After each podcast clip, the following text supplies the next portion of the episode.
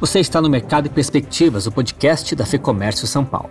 Neste episódio, vamos falar sobre o desempenho do varejo de materiais para construção em um bate-papo com Marcelo Hoff, diretor-geral da CIC. Com 36 lojas distribuídas em três estados, São Paulo, Rio de Janeiro e Espírito Santo, a CIC é uma das líderes do segmento, além de contar com um dos maiores centros de distribuição do Brasil. Também é pioneira na venda online, com um e-commerce estabelecido em 2001 e desde o início da pandemia, a rede enfrentou uma série de desafios envolvendo a escala digital e o aumento expressivo na demanda.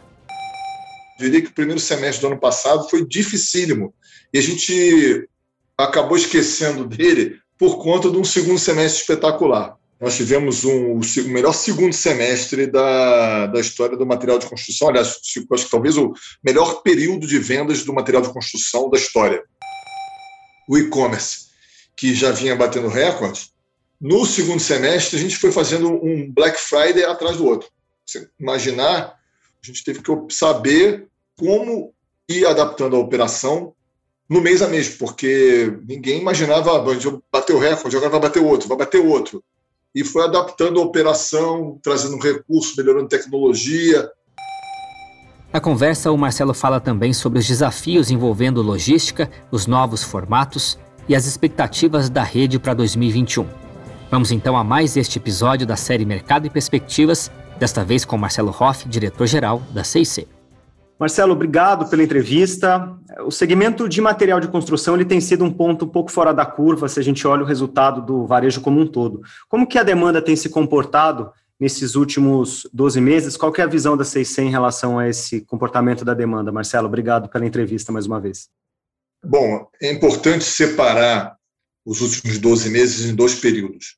Nós tivemos um período imediatamente após a, o início da pandemia, principalmente dos meses de abril, maio e junho, foram meses muito difíceis, porque a gente passou um tempo com as lojas fechadas e um outro período em que, embora as lojas estivessem abertas, o fluxo de pessoas na rua é, era muito pequeno. Tá? Então, nesse período aí, que eu diria de abril, maio e junho, foi um período interessante, porque como a gente teve muita dificuldade em trazer gente para a loja, porque estavam com medo de ser atendido e etc, etc. A gente teve que desenvolver ferramentas ou que a gente já tinha, como, por exemplo, o e-commerce. O e-commerce teve um, um impulso muito grande nesse período, já tínhamos e ele foi impulsionado, a gente teve que é, levar recurso para o e-commerce, como entrega em cinco horas, a gente teve é, que aumentar a estrutura de entrega com mais gente nos centros logísticos, ou seja, a gente adaptou alguma coisa que já tinha. E o que a gente, de verdade, foi uma grande novidade, uma grande inovação para esse período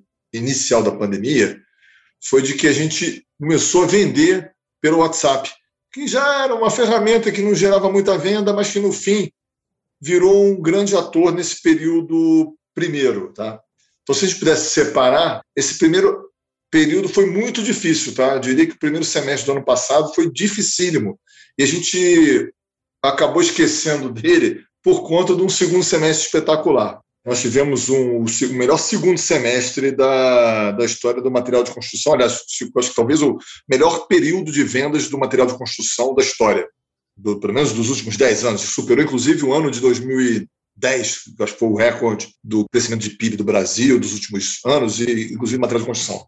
Então, qual foi o, o, o racional? Embora a gente estivesse já com todas as lojas abertas e vendendo muito, porque as pessoas começaram a, a, a, observar que elas tinham a possibilidade de fazer uma obra com autogerenciamento, uma coisa que não, não existe. Por exemplo, você agora está em casa o tempo todo, embora seja uma chateação, uma perturbação você ter uma obra na sua casa, por outro lado, foi a única oportunidade, talvez seja a única oportunidade da sua vida, de você fazer o gerenciamento da obra. Você está dentro da tua casa acompanhando a obra. Então, muita gente se lançou num projeto de fazer uma obra, mas não é uma obra que quebrar a casa inteira. É fazer um, um espaço para o teu home office, melhorar a cozinha, que as pessoas estão cozinhando mais, criar uma área externa, melhorar uma varanda, fazer uma cozinha, ou seja, um banheiro.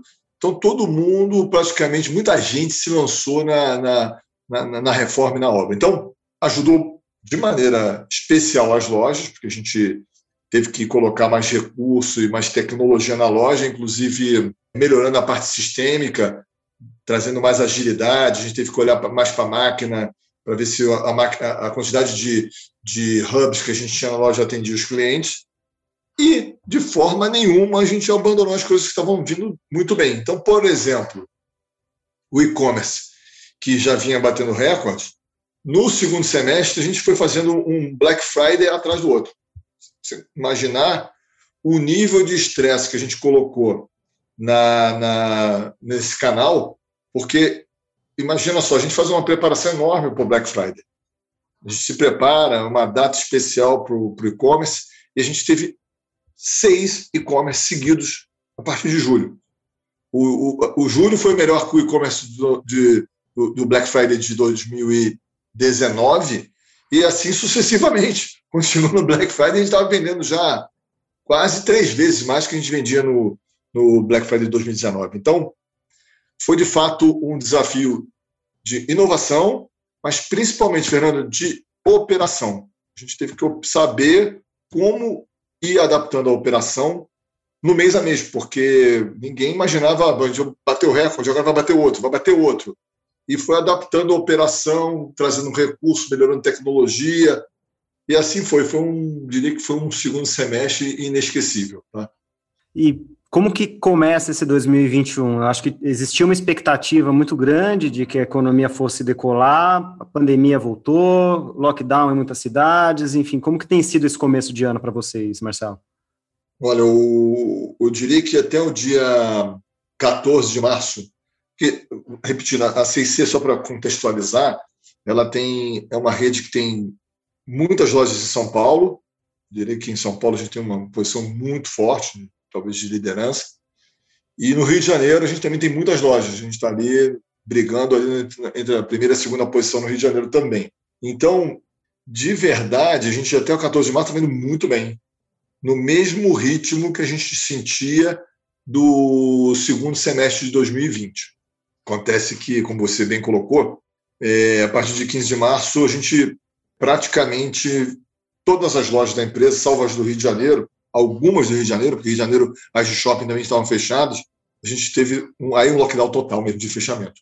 Aí que veio a segunda onda de inovação. A gente colocou em prática na segunda-feira, dia 15, no primeiro dia é, pós é, lockdown, todas as lojas estavam com drive-thru. Rapidamente a gente adaptou, com toda a segurança possível, garantindo a boa condição sanitária para os clientes e segurou um pouco a venda. Óbvio, seria uma, uma grande falácia se eu falasse que a gente não perdeu venda. Nós perdemos, mas a gente tentou minimizar esse efeito através, não é uma inovação, mas para a gente é era uma operação nova. Porque você imagina só a gente fazer uma feirinha de carro e atender todos os clientes desse carro. Colocamos caixa lá de fora da loja, colocamos produto para melhorar o atendimento e colocar mais rápido, colocar na, na mala dos carros e na, de maneira mais eficiente. Então, de verdade, foi duro, Inclusive, a partir da, da segunda-feira, agora, dia 12 de abril, as lojas reabriram aqui em São Paulo e voltaram com força total. Realmente, a gente tem experimentado nos últimos dois dias vendas que provavelmente foram represadas no, no período que a gente ficou de 28 dias com as fechadas. Então, está sendo, eu diria que o pensamento de longo prazo, o planejamento de longo prazo não passa de amanhã, porque a gente está tá sempre preparado para uma coisa diferente como aconteceu no dia 15 de março, que fecharam as lojas, e agora no dia 12 de abril, que reabriram. Queria voltar a falar de tecnologia. Vocês estão reforçando as soluções de TI voltadas para logística, para gestão de estoque. Vocês possuem, inclusive, um dos maiores centros de distribuição, CDs do Brasil. Como que vocês estão empregando as soluções de tecnologia, de inteligência artificial na otimização da cadeia, inclusive para vocês conseguirem cumprir a questão da entrega expressa em até cinco horas, que eu acredito que seja um grande desafio de logística para vocês também, né? Na realidade, é, a gente tem discutido lá na, na logística, que antigamente a gente tinha poucos movimentos da logística. Né? Na realidade, a gente tinha um, dois centros, nós temos dois centros de distribuição, um no Rio e em São Paulo, que basicamente entregavam para multipontos distribuídos pelos clientes. Então, para você ter uma ideia, metade da venda da CIC é feita com entrega direto na casa do cliente. O que tem acontecido agora é que a gente está fazendo N-to-N. Então, a gente tem várias lojas que fazem é, entrega e o centro logístico também. Então, a gente aumentou a capilaridade exatamente para poder permitir entrega em poucas horas. Então, por exemplo, eu consigo, é, através de roteamento e de ferramentas, é, entender quais são os produtos que eu consigo fazer essa entrega em cinco horas. E se você comprar pelo e-commerce, alguns produtos também eu consigo fazer para você retirar o produto na loja em duas horas. É um pouco mais ousado do que as cinco horas. Então, é, tem ferramentas de roteamento, de, inclusive de check, se a gente tem de verdade o estoque na loja, né, físico e o, e o, e o contábil estão batendo bonitinho, para que a gente possa não ter problema com os clientes no momento da, da entrega, porque é uma responsabilidade pedir para o Fernando ir na loja, né? Estou usando o Fernando como exemplo, tá? E ele chega lá e o produto não tem, não existia, eu falo, Fernando, olha, desculpa, mas ele não existe. Então, se a, se a gente faz um, um check quase que horário dos, do, dos estoques, para se o Fernando for comprar, óbvio que pode acontecer um gap, mas evitar que ele tenha um desconforto de não, não, não ter o produto para ele receber na loja.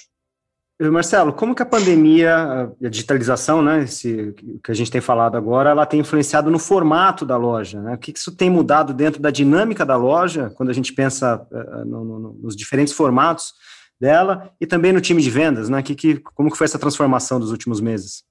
A loja em si, Fernando, ela hoje ela está cumprindo com outros papéis que no passado ela não tinha. No, no, no passado, não estou falando no passado muito longínquo, mas no passado recente, a loja funcionava como um, um grande salão de exposições com cujo o, um dos objetivos era fazer o, o armazenamento do, do, dos produtos na loja ela continua com essa função, mas a loja, nos últimos tempos, também tem servido de hub de entrega. Em algumas situações, em algumas regiões, a gente tem colocado um pouco mais de produto nas lojas, exatamente para facilitar o last mile. Então, é, é mais barato eu entregar é, direto de uma loja do que eu ter que passar pelo centro logístico e entregar para o cliente. Mais barato e mais rápido. E a gente agora está colocando novas ferramentas, já colocou, estamos é, equipando os vendedores com celulares, a gente está investindo um, bom dinheiro é, para colocar a nova versão do SAP, que é o SAP Forrana, que vai permitir que a gente, não talvez não agora, mas ainda andando, olhando um pouco mais para frente, tenha capacidades que a gente não tem hoje. Então, por exemplo, de ter uma análise melhor de cruzamento de entrega, essa que eu comentei na última pergunta, isso vai. Hoje a gente faz, faz com uma tecnologia que a gente construiu, mas futuramente vamos fazer com mais agilidade, com mais leveza, porque tudo a gente fez meio que por necessidade. E agora o que a gente está fazendo hoje é levando, olhando para frente, falar como é que a gente faz isso com melhor produtividade. Se eu conseguir é, transmitir em que estágio a gente tem. A gente tem todas as capacidades, praticamente, mas todas com desenvolvimento interno. Agora, para o médio prazo, que é daqui a um ano e meio, dois, a gente vai ter essas capacidades usando sistemas mais adequados, com melhor produtividade, e vai permitir a gente entender o cliente na jornada de, de compra do cliente com mais com menos atrito. E o B2B, Marcelo, está no radar de vocês? O Brasil tem mais de 100 mil, 130 mil lojas de material de construção, a imensa maioria delas com até quatro funcionários. Vocês desenvolveram os negócios B2B também nesse período? Aqui tem duas vertentes. A gente vende para pequenos lojistas, e aí a gente tem que ter um, os cuidados normais de, de, na hora de fazer executar essa venda, porque é uma coisa importante é a questão do crédito. Então, a gente é muito rigoroso com crédito, é porque, afinal das contas, no, final das contas, a, CIC é uma grande vendedora do B2C. O negócio do B2B é um negócio que a gente está desenvolvendo, mas a gente é uma empresa caracterizada para vender para B2C. Agora, se uma pequena construtora, uma pequena rede de farmácia, uma, uma rede de farmácia média ou uma livraria procurar a gente e, e quiser ter uma condição específica para comprar ou produtos spot ou de manutenção, compras regulares, a gente está apto a fornecer. Então, na pandemia, eu diria que vendeu, porque todos os canais à distância venderam muito. Não só o, o, o, o B2B para pessoa jurídica, como a venda à distância para pessoa física, através de televendas. Então, a gente é, conseguiu também desenvolver muito bem a, a que é engraçado, né? uma coisa puxando a outra, né? porque você, essas empresas, elas não, já não nos usavam como um canal presencial, um canal mais ou por, pelo e-commerce ou pelo, pelo, pelo telefone, por incrível que pareça, né? ou por e-mail, né? Coisa, modalidades ainda um pouco mais antigas, mas que são usadas. Quer dizer, o que a gente prega, Fernando, a gente está tá em todos os lugares. O cliente, o Fernando, que vai escolher, olha, eu prefiro ir na loja, eu prefiro comprar no e-commerce, eu prefiro comprar no WhatsApp, eu prefiro, eu sou de uma construtora, eu prefiro mandar um e-mail de cotação. Acontece, o cara vai cotar. Então, o que a gente tem, tem colocado como, como condição na empresa, a gente está aberto para em qualquer canal que o cliente queira, a gente está preparado. Então, é a escolha do cliente. Tá? Essa é a nossa, essa é o nosso, nosso, nosso modo de pensar e modo de agir. E dentro de tudo isso, esse aumento de demanda, aceleração digital que a gente tem falado, como que vocês estão lidando com a falta de insumo, esse aumento de preço, quer dizer, essa, essa montanha-russa que tem sido para o ramo de vocês? É porque a CC já trabalha com estoques generosos, vamos dizer assim, tá? Porque como são 36 lojas, a gente estoca todas as 36, mais os dois centros logísticos, a gente trabalha com, com um bom nível de estoque, óbvio que a gente faz suas contas se, se, os estoques estão financiados ou não, mas a gente trabalha com um nível bom de estoque. Então, isso nos ajuda muito no momento de mudança de preço, porque a gente consegue permanecer com preços é, antigos por um tempo bom. Então, eu, eu vejo que, o, além de, do cliente se sentir confortável de comprar um produto que ele já tem em estoque, não precisa fazer uma encomenda. Então, ele, olha, pô, comprei o determinado piso, a gente tem mais de duas mil referências de piso, todas com estoque. Então, o cara fica despreocupado, seja por questões de aumento de preço, que ele vai comprar por um preço, depois talvez tenha que comprar por outro, no curto prazo ele não muda o preço. Agora, se você olhar no, no médio prazo, de verdade, o segundo semestre foi um semestre mais difícil de abastecimento. Mas as coisas começam a voltar ao normal. É, os fabricantes estão, fabric, estão começando a ter uma, um pouco mais de, de insumo, estou começando a fabricar um pouco mais. A gente teve esses um mês aí quase de, de vendas em São Paulo, vendas menores, então a curva tende a se acomodar nos próximos meses. Agora, torcemos para ter um, um, volume enorme de venda de novo, e a gente é um problema bom de administrar, né? É preferível a gente ter excesso de venda e, e cuidar de abastecer melhor as lojas, ter um sistema de ERP mais parrudo para garantir o abastecimento, do que ficar ao contrário, catando clientes na rua, como a gente ficou aí os últimos 28. Então, é, a gente sempre olha do lado positivo. O lado positivo é o seguinte: está faltando porque está vendendo bem. E é melhor vender bem do que vender mal e ficar procurando cliente. Não sei se eu consegui me expressar bem. Tá ótimo. Olhando um pouquinho para frente, Marcelo, é, a questão do auxílio emergencial, que teve um impacto grande no consumo no passado, vocês acreditam que essa redução de valor no número de beneficiados, ele deve impactar no setor de vocês, levando em conta que normalmente quem compra material de construção muitas vezes utiliza esse, esse recurso, esse crédito? A CC, ela, ela, nosso extrato de cliente é, é basicamente clientes de classe B, vamos botar um B, tamanho de um bonde.